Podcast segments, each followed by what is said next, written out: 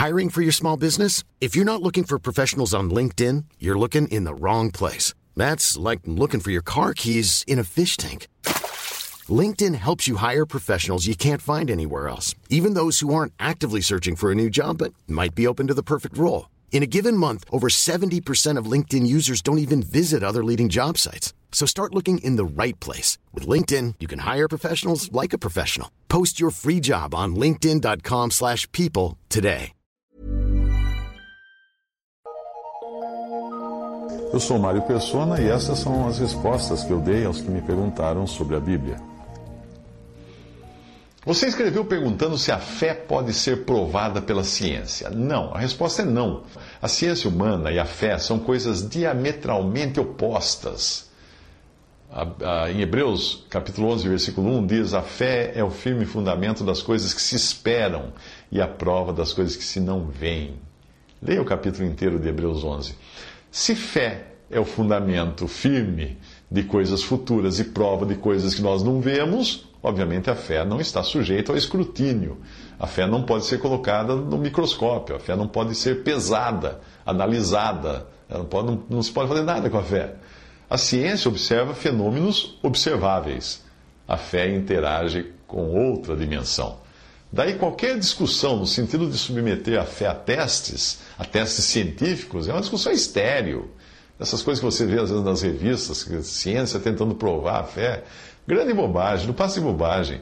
Você alega que a fé pode ser testada cientificamente baseando-se nas experiências feitas com pessoas que se disseram curadas pela oração.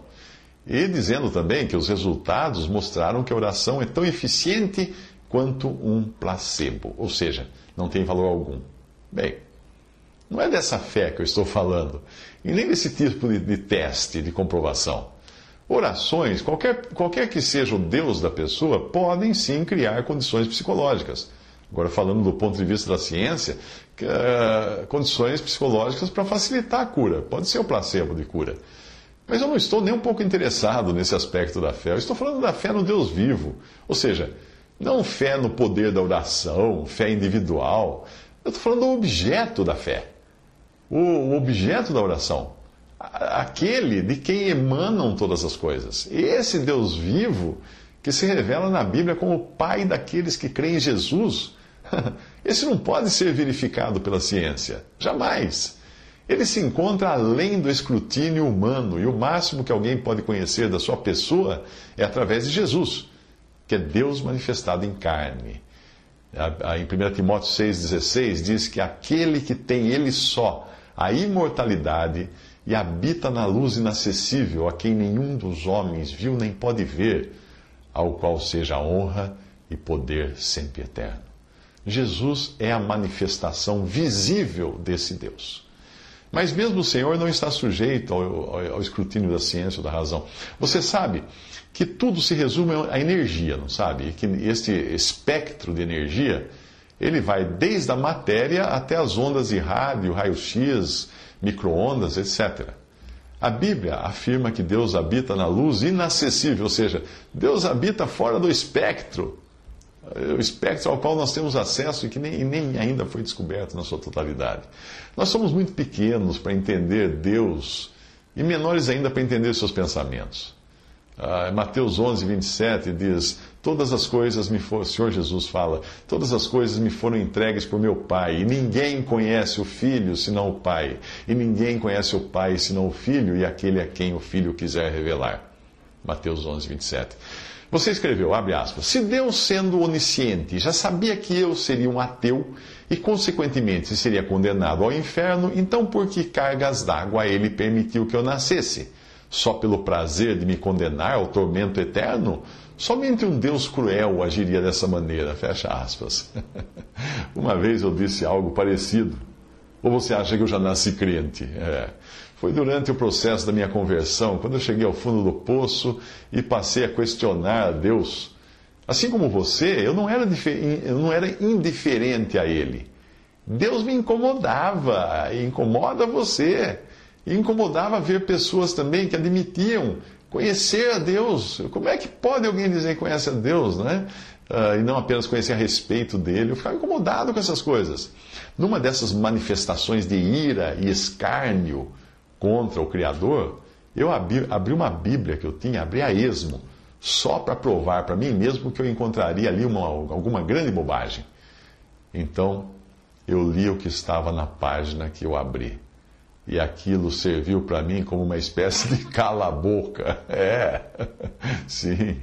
Você escreveu, abre, abre aspas, se Deus fosse misericordioso na pior das hipóteses, ele sequer teria permitido que eu existisse. Agindo assim, ele teria me poupado de um sofrimento totalmente desnecessário. Eu não consigo compreender como um Deus supostamente bom, soberano, onipotente, onisciente, possa ser tão irresponsável ao ponto de me criar, mesmo sabendo no que isso iria resultar. Fecha aspas.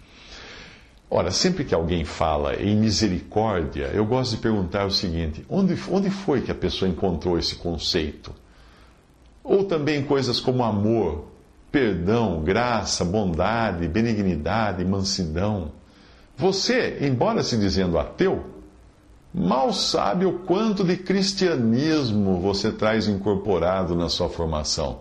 Misericórdia não é invenção humana essa palavra, pois basta nós abrirmos o jornal para ver que a, quanta, a quantas anda a humanidade. Né? Misericórdia é o que mais falta no, no, no ser humano e na humanidade.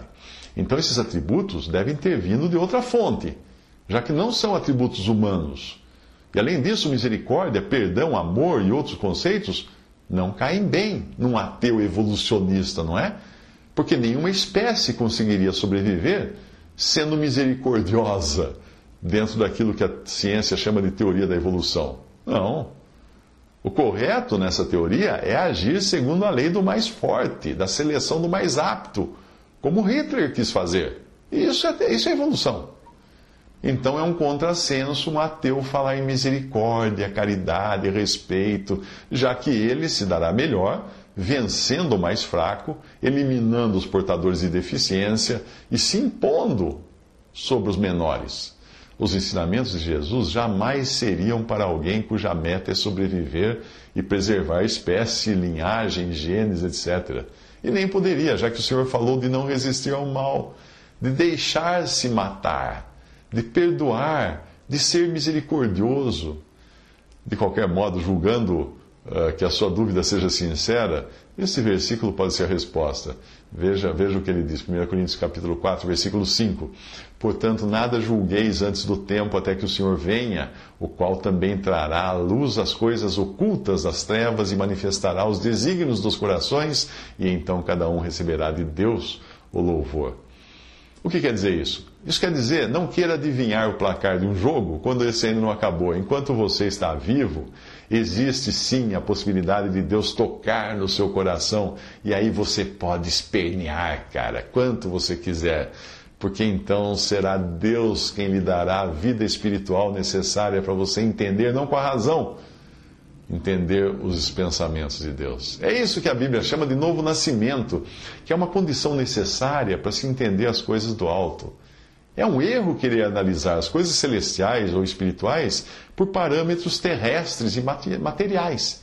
Deixe isto para a ciência, que é, é, o que basicamente o Senhor mostra a Nicodemos em João capítulo 3. Para se entender as coisas de Deus, é preciso receber, digamos assim, um decodificador divino. Eu só poderia entender os pensamentos que você tem na sua mente se existisse uma máquina que pudesse extrair o seu espírito e implantá-lo em mim. Ah, aí faria sentido para mim a sua forma de pensar. Agora veja o que Deus faz. Ele diz assim: Porque qual dos homens sabe as coisas do homem, senão o espírito do homem que nele está? Assim também ninguém sabe as coisas de Deus, senão o espírito de Deus. Mas nós não recebemos o espírito do mundo, mas o espírito com maiúscula, que provém de Deus para que pudéssemos conhecer o que nos é dado gratuitamente por Deus. As quais coisas nós também falamos, não com palavras de sabedoria humana, mas com as palavras que o Espírito Santo ensina, comparando as coisas espirituais com as espirituais. Ora, o homem natural não compreende as coisas do Espírito de Deus porque lhe parecem loucura, e não, e não pode entendê-las porque elas se discernem espiritualmente. 1 Coríntios 2, de 11 a 14. Portanto, não perca o seu tempo querendo entender Deus. Isso é impossível. Porque os, os, seus parâmetros, assim como os meus, os de qualquer pessoa, são parâmetros humanos e materiais. Acaso você tenta medir distâncias com um termômetro ou temperatura com um metro? Qualquer análise deve ser feita levando-se em conta um parâmetro, um referencial. E é impossível o homem, no seu estado natural, entender as coisas espirituais porque lhe falta o referencial divino. Nós definimos cor, por exemplo, cor, nós definimos segundo um padrão. Nós definimos temperatura segundo um padrão, tempo segundo um padrão, etc, etc, etc. Para navegar para você navegar na esfera espiritual e compreender a esfera espiritual, você precisa receber um implante de vida divina. Aí só então as coisas passarão a fazer sentido para você, porque você vai ter o padrão daí. Portanto, o caminho é pedir a Deus que lhe mostre. Sim, eu não sou capaz de fazer isso para você, mas Deus vai mostrar para você, com certeza. A Bíblia diz que um, a um coração quebrantado e contrito não desprezarás, ó Deus. Salmo 51, 17. Porque a palavra da cruz é loucura para os que perecem, mas para nós que somos salvos é o poder de Deus porque está escrito: Destruirei a sabedoria dos sábios e aniquilarei a inteligência dos inteligentes. Onde está o sábio? Onde está o escriba? Onde está o inquiridor desse século? Porventura não tornou Deus louco a sabedoria deste mundo? Visto como na sabedoria de Deus o mundo não conheceu a Deus pela sua sabedoria, aprove a Deus salvar os crentes pela loucura da pregação. Porque os judeus pedem sinal e os gregos buscam sabedoria, mas nós pregamos a Cristo crucificado, que é escândalo para os judeus e loucura para os gregos ou gentios.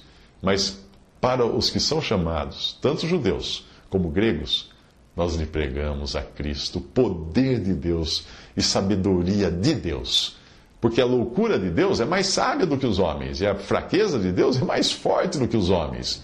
Porque vede, irmãos, a vossa vocação, que não são muitos os sábios, segundo a carne, nem muitos os poderosos, nem muitos nobres que são chamados, mas Deus escolheu as coisas loucas deste mundo para confundir as sábias, e Deus escolheu as coisas fracas deste mundo para confundir as fortes, e Deus escolheu as coisas vis deste mundo, e as desprezíveis, e as que não são, para aniquilar as que são para que nenhuma carne se glorie perante Deus. 1 Coríntios 1, 18 a 29. Vai lá ler de novo. Se você procura um diálogo comigo apenas para satisfazer o seu intelecto e poder provar que você está certo e eu errado, então vamos ficar assim. Você está certíssimo dentro da esfera das coisas materiais na qual, na qual você vive e raciocina, e usando os, os referenciais aos quais você tem acesso, só esses. O seu modo de pensar e agir não estão fora do normal, pelo contrário, são típicos de alguém que não conhece a Deus e não conhece a Jesus. Portanto, se você estiver procurando saber quem ganhará a discussão, fique sabendo que o prêmio é seu. Todo seu. Mas existe outra dimensão que, com as ferramentas que você possui, você jamais será capaz de perceber enquanto estiver vivo na sua existência natural. Quando você ultrapassar o portal que encerra a sua jornada nesta vida, aí você certamente ficará ciente dessa outra dimensão que Deus revelou na Sua palavra. Embora eu saiba que exista algo já agora, lá no fundo de você, agora mesmo, que lhe dá uma ideia disso. É. A Bíblia diz: tudo, tudo Deus fez formoso no seu tempo, também pôs o mundo ou a eternidade no coração do homem sem que este possa descobrir a obra, de, a obra que Deus fez desde o princípio até o fim. Eclesiastes 3,11.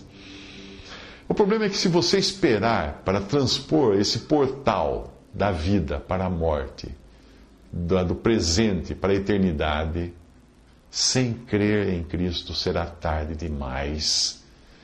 E se eu fosse você, eu não pagaria para ver.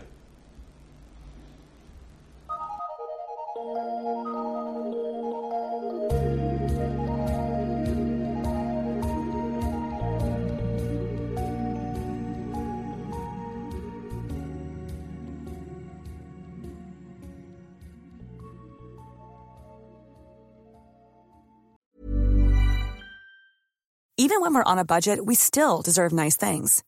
Quince is a place to scoop up stunning high end goods for 50 to 80% less than similar brands. They have buttery soft cashmere sweaters starting at $50, luxurious Italian leather bags, and so much more. Plus, Quince only works with factories that use safe, ethical, and responsible manufacturing. Get the high-end goods you'll love without the high price tag with Quince. Go to quince.com/style for free shipping and 365-day returns.